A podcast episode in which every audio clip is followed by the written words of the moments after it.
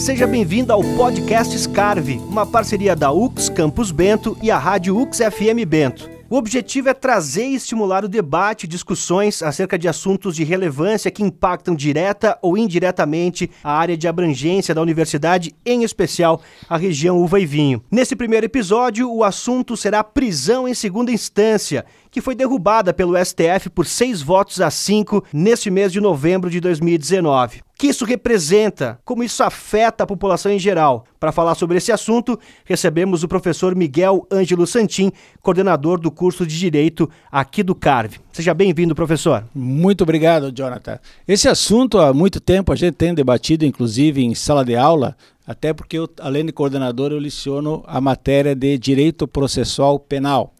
Então a questão basicamente é a seguinte: essa decisão ocorreu dia 7 de novembro de 2019 por maioria de 6 a 5. Para termos uma ideia de como o assunto é bastante controvertido, a posição anterior, que era ao contrário, também foi tomada por 6 votos a 5.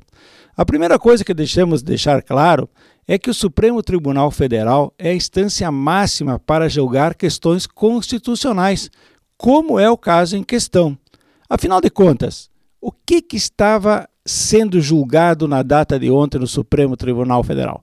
Na verdade, o plenário decretou a constitucionalidade do artigo 283 do Código de Processo Penal, que estabelece o seguinte: ninguém poderá ser preso senão em flagrante delito ou por ordem escrita e fundamentada da autoridade judiciária competente, em decorrência de sentença condenatória transitada em julgado, aqui que está a grande questão, ou no curso da investigação ou do processo, em virtude de prisão temporária ou prisão preventiva.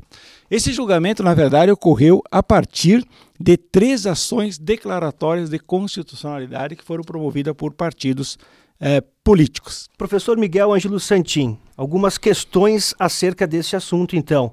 A nossa lei legalista, então o Supremo Tribunal Federal assume uma posição mais legalista, onde a Constituição é levada a seu pé da letra, e, por outro lado, a prisão em segunda instância era defendida pelo fato de que o mérito da questão havia se encerrado em segunda instância. A partir daí, só trâmites, né, professor? Exatamente, Jonathan. Na verdade, nós temos é, duas posições em relação a essa interpretação. Mas o que está em jogo, em primeiro lugar, eu gostaria de explicar bem para todos, é o princípio da presunção da inocência. O que, que é esse princípio? É, segundo o nosso artigo 5, inciso 57 da Constituição Federal de 1988, diz o seguinte: Ninguém será considerado culpado até o trânsito em julgado da sentença penal condenatória. Mas quando transita em julgado? Essa é a questão. Bom, esse princípio, em uma rápida leitura, notamos que o dispositivo estabeleceu um trânsito em julgado da ação penal como um marco da presunção de inocência. Ou seja, a presunção de inocência prevalece até que transite em julgado, ou seja, em princípio é quando não cabe mais nenhum recurso. Historicamente, a ideia ganhou força nos pensamentos iluministas que surgiram após a Revolução Francesa, lá em 1789. Porque até então, na Idade Média, não se havia nada de direitos de pessoas, direitos individuais e assim por diante. Então, a partir da Revolução Francesa, que se começou a ter realmente uma defesa mais significativa dos direitos individuais e do cidadão. Também quero é, colocar aqui que o princípio da inocência presumida, além de ser um princípio básico da Revolução Francesa, também constou na Declaração Universal dos Direitos do Homem, de 1948, criado pela ONU logo após a Segunda Guerra Mundial, na Convenção para a Proteção dos Direitos do Homem e das Liberdades de 1950 e do Pacto de São José da Costa Rica, que é a nossa Constituição uh, da, da América, da, das Américas, que foi de 1969. Na verdade, na Constituição Federal Brasileira, foi pela primeira vez colocada em 1988, quando então foi obedecido o que se prontificou a fazer, porque o Brasil é signatário da Declaração Universal dos Direitos do Homem. Por isso que o Brasil colocou na Constituição, na Constituição de 88. Né? Porque muitas pessoas dizem, ah, mas por que, que tem esse princípio na Constituição? Tem porque o Brasil se comprometeu ao, ao, assinar a Declaração Universal dos Direitos do Homem a colocar na Constituição Federal de 1988. Então, a presunção de inocência é uma garantia processual atribuída a todos os acusados, a qualquer pessoa, onde ele mesmo seja condenado em instâncias inferiores por não se tratar de um condenado definitivo. Então, enquanto ele não for condenado em definitivo, ainda ele é presumivelmente inocente. Então, voltando na discussão do Supremo Tribunal Federal. Temos duas posições, por isso mesmo que deu 6 a 5. E esse, essa decisão de 6 a 5 nos leva a crer que as duas posições são de respeito, devem ser respeitadas, porque ambos ambos ministros, tanto os seis que votaram por aguardar o julgamento final no Supremo, ou para já cumprir a pena a partir do segundo grau, ambos possuem bons argumentos. Veja bem, qual é o primeiro, a primeira posição? Segundo o texto literal da Constituição Federal, a inocência do réu estende-se até o trânsito em julgado da ação penal. A primeira posição. Ora, trânsito em julgado é efetivamente quando não couber mais nenhum recurso. Portanto, enquanto couber recurso ao Supremo, Supremo Tribunal Federal, chamado recurso extraordinário, ou ao Superior Tribunal de Justiça, chamado recurso, uh, recurso especial, que são os dois tribunais de Brasília, ainda não teria transitado e julgado, porque ainda caberia recurso. Então, por essa primeira posição, que foi a posição que acabou prevalecendo ontem por seis votos, realmente tu tem que aguardar acabar todos os recursos para depois você cumprir a sentença eventualmente condenatória de, é, determinada. A segunda posição é que nós teríamos duas espécies de trânsito em julgado. A primeira, que diz respeito à matéria de fato, e essa ocorre realmente no segundo grau, ou seja, no Tribunal de Justiça, se for a Justiça Estadual, ou no Tribunal Regional Federal, se for a Justiça Federal e outro trânsito, que seria matérias de direito ou matéria constitucional, que aí sim transitaria apenas no STJ e no STF. Então, por essa posição, que é o entendimento dos cinco ministros que acabaram sendo uh, derrotados, já poderia se cumprir a sentença a partir do segundo grau, porque a matéria de fato não poderia mais ser modificada. Claro que eu quero destacar aqui uma coisa fundamental e que muitas vezes passa batido, é que a maioria esmagadora dos processos criminais que nós temos, eles não, não demandam um, um, um, é, recursos ao STJ, ao STF. Eles efetivamente terminam no segundo grau. Terminam em Porto Alegre, no Tribunal de Justiça, se for Justiça Estadual, ou no Tribunal Regional Federal, se for Justiça Federal. E por que, que isso acontece? Porque geralmente o que se discute no processo criminal é se o fato existiu ou não existiu, se o indivíduo acusado é o autor ou não é autor, e se ele é culpado ou não é culpado. Ponto final. A grande maioria dos processos é isso que está em discussão. Tanto é verdade que nós temos cerca de 700 mil presos no Brasil atualmente. Desses 700 mil presos, cerca de 180 mil presos são presos provisórios ou seja, presos que estão aguardando julgamento definitivo. E desses 180 mil, segundo o Conselho Nacional de Justiça, perto de 4.900 presos é que estão cumprindo a sentença já decidida em segundo grau e aguardam julgamento no STJ e no STF. Isso significa que todos esses 4.900 seriam colocados em liberdade a partir de hoje? Não. Não porque Cada situação vai ser analisada individualmente pelo juiz que está presidindo o processo. E vai, na maioria das vezes, demandar solicitação do, do, do, do advogado do acusado.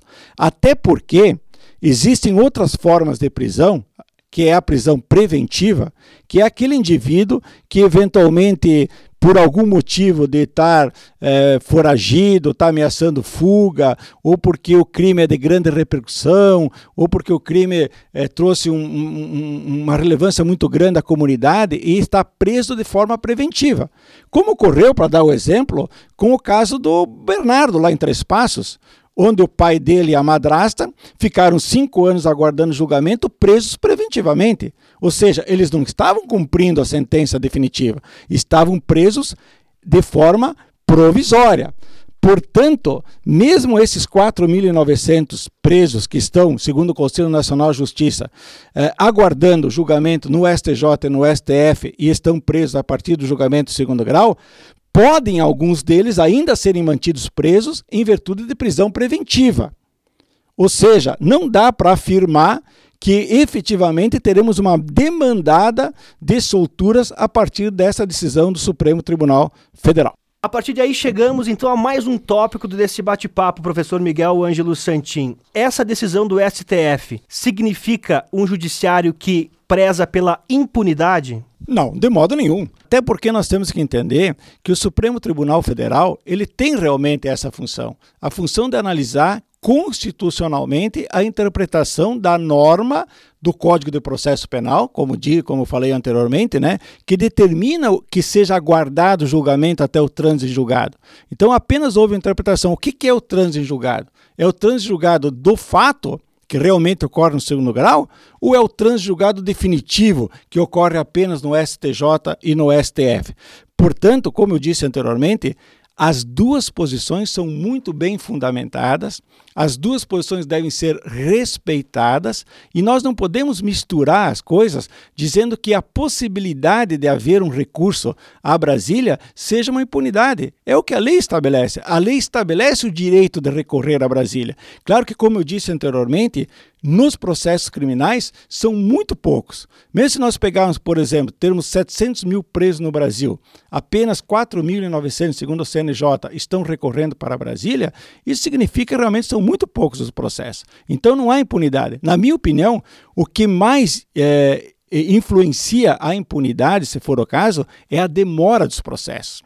Porque em lugar nenhum está escrito que o Supremo Tribunal Federal tem que demorar cinco anos para julgar um processo, que o STJ tem que demorar cinco anos para julgar um processo. Então, se nós tivéssemos mais agilidade nos julgamentos no STJ, no STF, com certeza absoluta, não haveria possibilidade nenhuma de impunidade. Os processos seriam mais céleres, seriam julgados e estaria assistido o direito de recurso a esses dois tribunais. A gente acompanha nas redes sociais que, a partir dessa decisão do STF, uma figura importante da política nacional entra em cena, Luiz Inácio Lula da Silva. E isso vem intensificando o debate polarizado político no Brasil. E a pergunta que se faz nas redes sociais perante ao STF é foi uma decisão política também? Veja bem, a ministra Rosa Weber deu uma decisão política? O ministro Marco Aurélio de Mello deu uma decisão política? Quem votou do outro lado? O ministro Luiz Roberto Barroso pensou em política, em manter o Lula preso? A ministra Carmen Lúcia pensou em manter o Lula preso ao dar essa decisão? A resposta é que não. O judiciário e os processos criminais que existem no Brasil não podem circular em nome dessa figura. Essa pessoa está condenada em segundo grau, está com, condenada já no STJ, possui outros processos, onde legitimamente o seu advogado está recorrendo, é um direito do Lula e como é um direito de qualquer cidadão recorrer. Portanto, a decisão não tem nada a ver com a figura do Lula. Agora, se internamente algum ministro pensou em votar pensando no Lula, isso é um problema de cada ministro. Mas os fundamentos dos votos, sejam os seis, que ganharam o julgamento, que eh, deram o voto que prevaleceu, como cinco que deram o voto ao contrário, deram fundamentos jurídicos. Isso que é importante. Então nós temos que respeitar. Eu volto a dizer uma coisa, Jonathan, muito importante. Nós eventualmente podemos não gostar de um ministro. Nós podemos não gostar, por exemplo, de Gilmar Mendes como muita gente fala, mas nós temos que respeitar a instituição do Supremo Tribunal Federal. Sem a instituição do Supremo Tribunal Federal ser respeitada, sem as suas decisões, quer queira nós gostamos ou não, sem elas serem respeitadas, nós não temos democracia. Agora, se cada um de nós, é, quando dá uma decisão, a gente não gosta, a gente vai dizer que há impunidade, que é uma decisão política, então a democracia não funciona. É a mesma coisa das eleições do, do, do, do que tivemos de presidente no ano passado. Quem perdeu, perdeu. Quem ganhou, ganhou. Temos que respeitar. O atual presidente é presidente de todos nós. O atual governador aqui no Rio Grande do Sul é governador de todos nós. Então a gente tem que respeitar. Agora, se o Lula vai ser beneficiado, provavelmente sim. Provavelmente sim, porque o, o, o, advogado dele está recorrendo ao STF a partir do julgamento do STJ e provavelmente ele vai ser é, é, solto. Mas vai ser solto não porque ele é inocente, eventualmente, porque ele tem o direito de recorrer em liberdade. Ora, uma coisa é certa, que é o grande temor de todo mundo. Eu pergunto, repito até para você a pergunta. Mesmo que o Lula seja solto, ele pode ser eventualmente candidato a presidente da República na próxima eleição? A resposta é que não. Ele já foi condenado. Temos a lei da ficha limpa que veda que a pessoa possa concorrer. Então, me parece que essa discussão da decisão do Supremo Tribunal Federal beneficiar ou não o Lula, para mim, como professor de processo penal, é uma coisa que passa de, de lado, que não me interessa.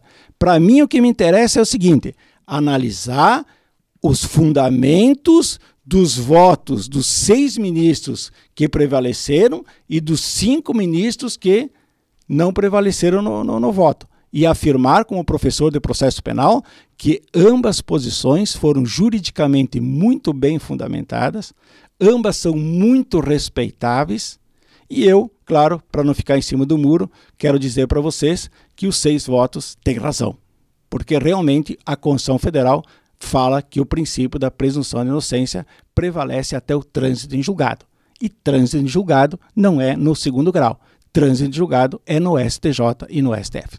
Chegamos ao fim dessa edição do podcast Carve, com a participação do professor Miguel Ângelo Santin, coordenador do curso de Direito aqui do Carve. Muito obrigado, professor, pela presença e acompanhe nas redes sociais e nas plataformas digitais outros podcasts aqui do Carve com assuntos pertinentes à nossa comunidade regional.